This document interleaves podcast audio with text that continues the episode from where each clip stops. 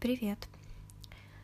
А, в общем, что-то я сегодня зашла, посмотрела, у меня не подгрузился вчерашний выпуск, и слетели все нас... ну, настройки, которые я, короче, прописала, поэтому его снова надо будет послушать. И сегодня, получается, два, наверное, выйдет. Ну, вообще, как-то дела не очень, снова ничего в башке нет, поэтому решила, что сегодня прочитаю вторую главу. Вот. Так что тролль комета, глава вторая. На другой день было пасмурно. Андатор пошел в сад и лег в гамак, размышлять. Муми папа сидел в небесно-голубой комнате и писал мемуары. Мумитроль без дела слонялся возле кухни. «Ма», — сказал он, — «как по-твоему, Дядя Андатор всерьез про эти самые предвестия? Вероятно, ответила мама. Чего не придет в голову, когда дом разрушен, а сам ты немного простыл. Только не думай об этом. Что, если вы со Снифом обтрясете вот те груши, пока дождь опять не приступил? Идет, обрадовался Мумитроль, но беспокойство не проходило, и он решил хорошенько порасспросить обо всем Андатра. Когда Мумитроль и Сниф подошли груши, они увидели на ее макушке мартышку. Она помахала им лапой. «Привет, привет! Какая скверная погода сегодня. Ни одной сухой ветки. Айда за крабами».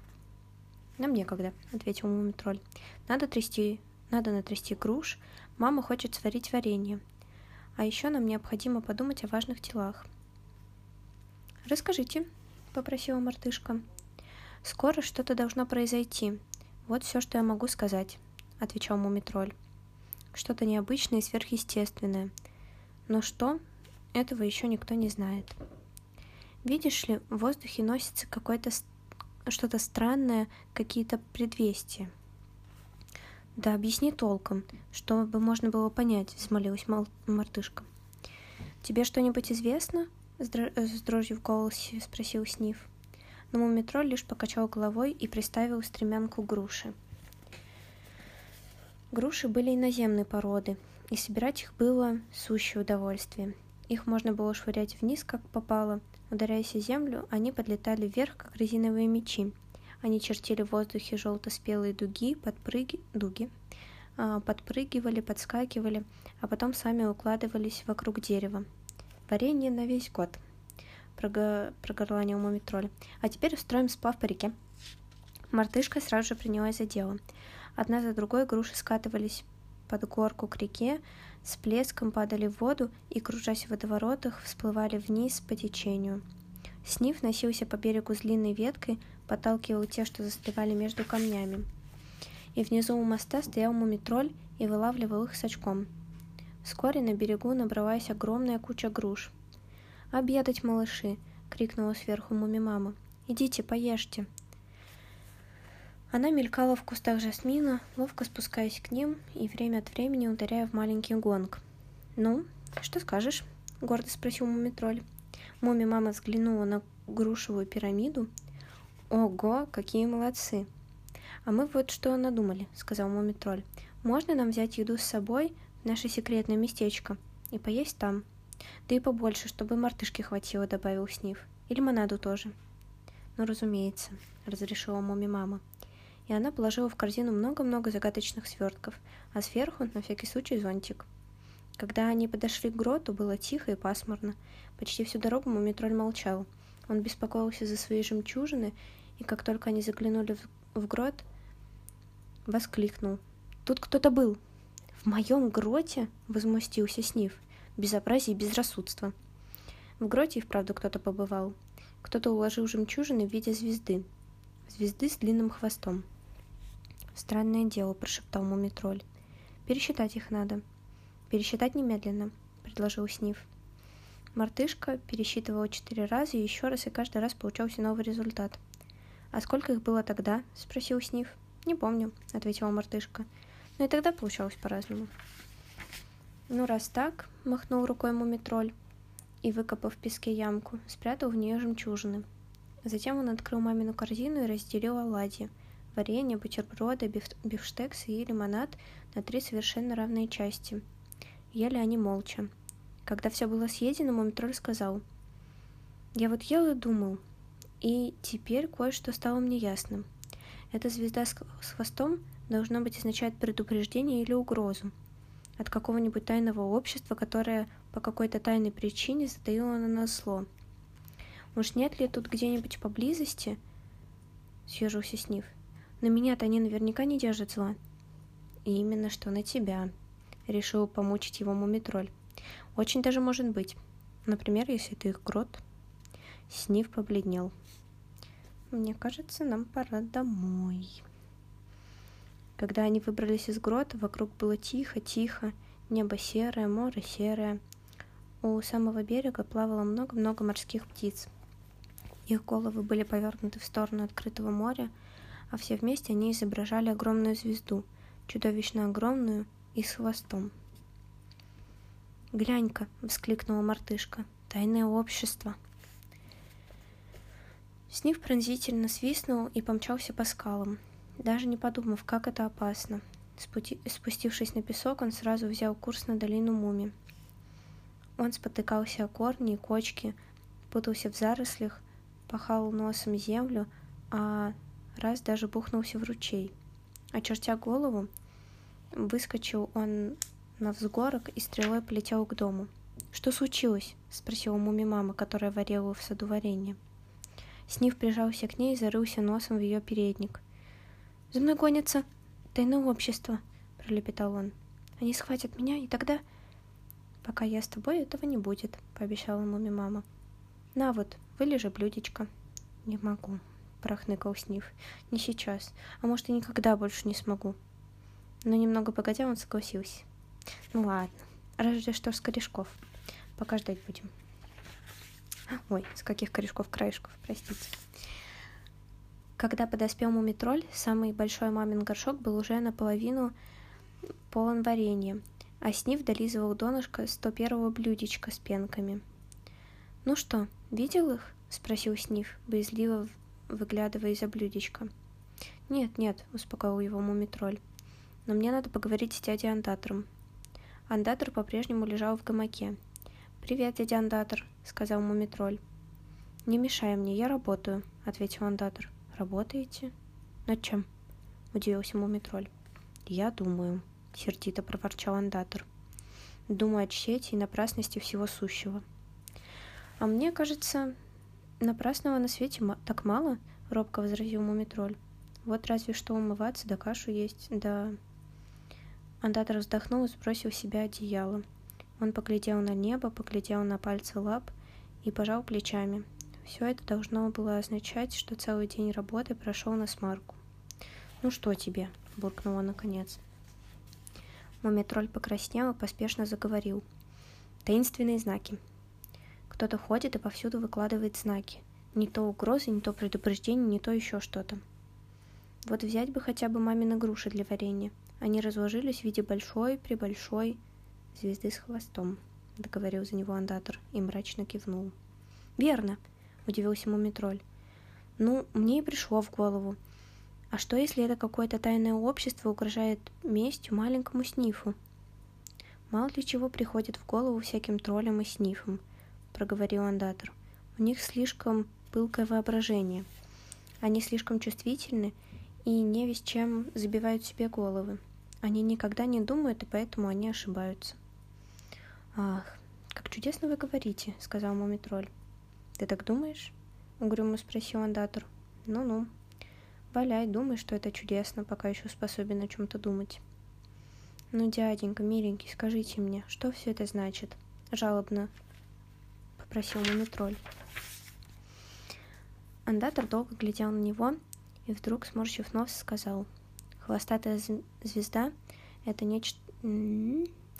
Хвостатая звезда — это не что иное, как комета. Пылающая комета с огненным хвостом, который несется в черной пустоте мирового пространства. «Прямо на нас?» — прошептал Мумитроль, и его глаза потемнели от страха. «Понятия не имею», — буркнул андатор, и снова улегся в гамак. «Может быть, мы все превратимся в отбивные, может и нет. В конце концов, это несущественно, поскольку все тлен и суета. А теперь я хочу поспать. Беги, играй, малыш, играй, пока играется. Мумитроль поглядел на небо. Оно было серое, спокойное, будничное. Но теперь-то он знает. Да, теперь он знает, что где-то там за облаками несется зловредная комета. Она все ближе и ближе к, му- к долине Муми. Ему мерещился ее длинный красный хвост с шипением, проносящийся мимо испуганных звезд. Чудился, зап... Чудился запах горелой ткани, гарью пахло от обтянутого голубым бархатным неба. «Дяденька!» — позвал Мумитроль. «Дяденька!» «Ну что еще?» — отозвался андатор из-под одеяла. «Простите, пожалуйста, а когда она появится?» — продолжил приставать к нему Мумитроль. «Спросил профессоров», — без всякого интереса отвечал андатор. «У профессоров обсерватории в одиноких горах. А теперь все, я сплю». И Мумитроль медленно побрел в освояси. «Ну, что он сказал?» — спросил Снив, который ожидал его за углом веранды. «Существует тайное общество?» «Нет», — сказал Мумитроль. «Никаких небесных чудищ тоже? Ни скорпионов, ни медведец?» «Нет, нет», — сказал Мумитроль. «Беги, играй, малыш. Играй, пока играется». «Но почему у тебя такой озабоченный вид?» — не отставал Снив. «Я думаю», — отвечал Мумитроль. Я думаю, что нам надо снарядить новую исследовательскую экспедицию, самую основательную из всех, в каких мы бывали, чтобы найти обсерваторию в одиноких горах и направить на звезды самый большой в мире телескоп. И чем скорее, тем лучше. А, ну вот и все. Не знаю, третья глава большая. О, третья глава тоже маленькая. Давайте еще третью сейчас прочитаем. Глава третья. На утро, еще как следует не проснувшись, Мумитроль почувствовал, сегодня должно произойти что-то необычное, и день будет совсем не такой, как вчера. Он сел в кровати, зевнул и вспомнил. Комета! Ведь сегодня они со Снифом отправляются в длительное путешествие. Он подбежал к окну, узнать, как погода – было пасмурно, облака свисали со склонов гор, и ни один листочек не шевелился в саду. Теперь ему уже не было страшно, но он так волновался, что даже не смог допить утренний кофе. «Нужно разведать, когда появится комета», — думал он. «Вдруг ее можно как-нибудь задержать. А Снифу лучше всего ничего пока не говорить, а то он так перетрусит, что от него не, не будет никакого проку». «Вставай, малыш!» — крикнул он. «В путь пора!» Муми мама поднялась ни свет ни заря, чтобы помочь ему уложить рюкзаки. Она сновала по дому то с шерстяными брюками, то с бутербродами, а муми папа снаряжал плод на берегу речки. «Мамочка, миленькая, не надо. Мы никак не сможем взять это все с собой», — попросил муми тролль. «Нас засмеют». «В одиноких горах холодно», — настаивала муми мама, запихивая в рюкзак два шерстяных одеяла, зонтики и сковородку. «Ты не забыл компас?» «Не забыл», — отвечал Мумитроль. «А ты не могла бы выкинуть хотя бы тарелки? Мы будем есть с листиков». «Как угодно, голубчик», — согласилась Муми-мама и вынула тарелки. «Теперь, кажется, все в порядке». Она проводила их до места отправления. Андатор предупредил, чтобы ему ни при каких обстоятельствах не мешали раз... а, размышлять о тщете всего сущего. Вдобавок он был обижен на Снифа за то, что тот накануне вечером подсунул в его постель щетку. Зато мартышка спустилась к самому мосту попрощаться с ними. Плот с поднятым парусом уже стоял у берега. «Не забывайте про правила судо... э, судоходства», — напомнил муми папа. «Ах, как бы мне хотелось отправить вместе с нами. О, отправиться вместе с вами», с тоской добавил он, вспомнив те отчаянные путешествия, которые он совершал в дни своей юности вместе с хатифнафами. Наконец, после прощальных объятий, плод медленно тру... Тру... тронулся вниз по реке. Блин, сори за мою речь сегодня. Все не очень сегодня. «Не забудьте передать привет моим двоюродным братьям домовым!» — крикнула вдогонку муми мама. «Тем косматым, знаете, что с круглой головой?» А похолодает, надевайте шерстяные брюки. Порошки от желудка в левых карманах. Но плод уже исчез за первым поворотом, и перед путниками открылась река, маня в неизвестное своим пустынным простором. Близился вечер. Их красный парус обвис, Река лежала серебристо-серая в темных берегах. Ни птицы пели, ни пели, ни рыбы не плескались. «Ни одного приключения за весь день», — сказал Сниф, которому Мумитроль давал немножко подержаться за руль, когда река бежала не очень шибко. Только серые однообразные берега и ни одного приключения. А по-моему, очень даже интересно плыть по вот такой вот извилистой реке, — возразил Мумитроль. Никогда не знаешь наперед, что будет за следующим поворотом. Знаешь, какой ты? Ты гонишься за сильными ощущениями, а когда они на носу, пасуешь и прячешься в кусты. Я не лев, обиделся Сниф. Я хочу маленьких приключений, чтобы как раз по росту. В эту минуту плод тихо обогнул очередной поворот. «Вот тебе и приключения по росту», — сказал мумитроль, широко раскрывая глаза. Прямо на их пути была песчаная отмель, а на ней полным-полно каких-то здоровенных колод. Колоды располагались в виде звезды, хвостатой звезды, знака кометы. «Опять она!» — взвизгнул Сниф. Но тут колоды задвигались, выпустили конечности и с молниеносной быстротой посыпались в воду. «Крокодилы!» — догадался мумитроль и бросился к рулю. Не дай бог э, голодные. Над водой засверкали бледно-зеленые глаза чудовищ. Вот они уже заполонили всю реку, вот со всех сторон окружили плод. Река уже почернела, и их тел... А, Река уже почернела от их тел, а они все бросались и бросались в воду с берегов. Снив сидел, окаменев от страха, и не сводил с, кради... Э, с крокодилов глаз.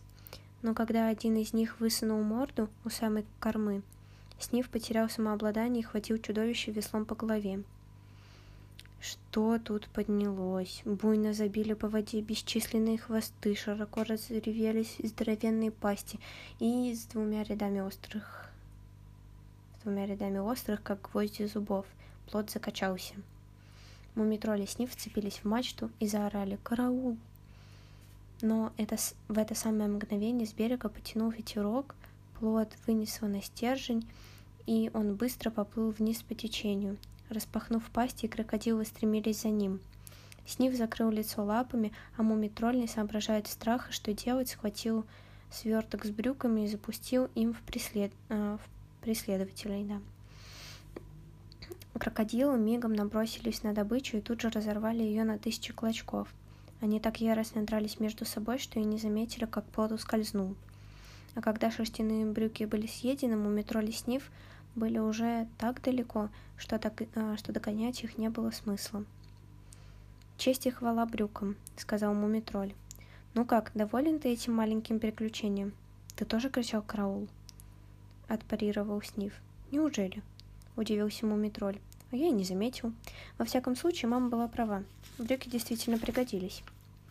Над рекой уже клубилась вечерняя мгла, и путешественники направили плот к берегу. Там, между корнями деревьев, они нашли уютную пещерку и разожгли костер, напекли блинов и ели их прямо со сковороды, с пылу да с жару.